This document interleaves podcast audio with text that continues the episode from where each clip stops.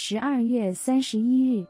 心中有人，为人着想，是做人的先决条件；心中有佛，视人如佛，是成佛的基本要素。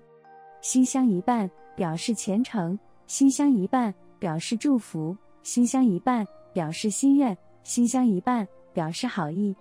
心相一半，祈祷世界和平，人民安乐；心相一半，祈愿父母吉祥，身心自在；心相一半，祝愿亲族朋友万事如意，一切顺遂；心相一半，人间和谐，省大欢喜。二六时中，朝夕晨昏。都有心相一半的存心动念，这不是最大的修行吗？你看，深山古寺里，早晨老陀头的钟声祈愿，洪钟出叩，宝济高吟，上彻天堂，下通地府。你再听听，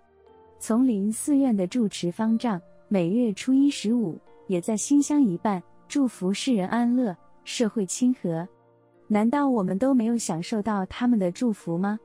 无人的生活，每天都只想到自己，自己所爱，自己所有，自己所要，自己所想，自己胜过一切，所以养成了自私、闭塞、执着、比吝，因此性情、人格愈来愈丑陋。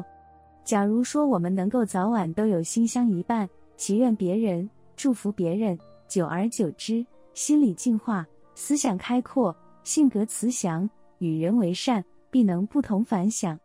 文思修，早晚都有心相一伴，祈愿别人，祝福别人，久而久之，心理净化，思想开阔，必能不同凡响。每日同一时段，与您相约有声书香。